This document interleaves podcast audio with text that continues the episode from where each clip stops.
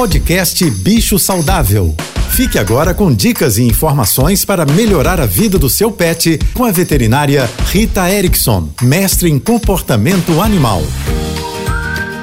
Olá, espero que estejam todos bem. Vocês já ouviram falar de catnip?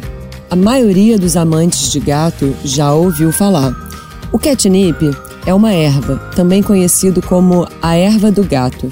O nome científico é Nepeta catária e os efeitos parecem ser de excitação. Os gatos não se viciam, nem há nenhum indício científico de que faça algum mal para a saúde do gato. Mas essa excitação, esse ânimo que parece que os gatos sentem quando entram em contato com o catnip, pode ajudar bastante a enriquecer o dia a dia desse gato.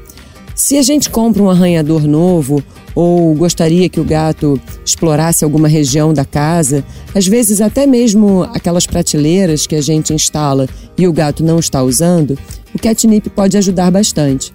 Também existem brinquedos recheados de catnip, que fazem com que os gatos fiquem mais animados, interessados na brincadeira.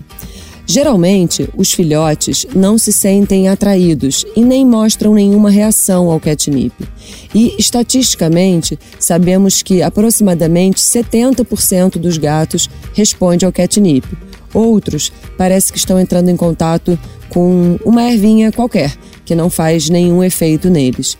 É recomendado usar, testar, explorar os efeitos que o catnip pode ter no seu gato para fazer com que a vida dele fique mais divertida.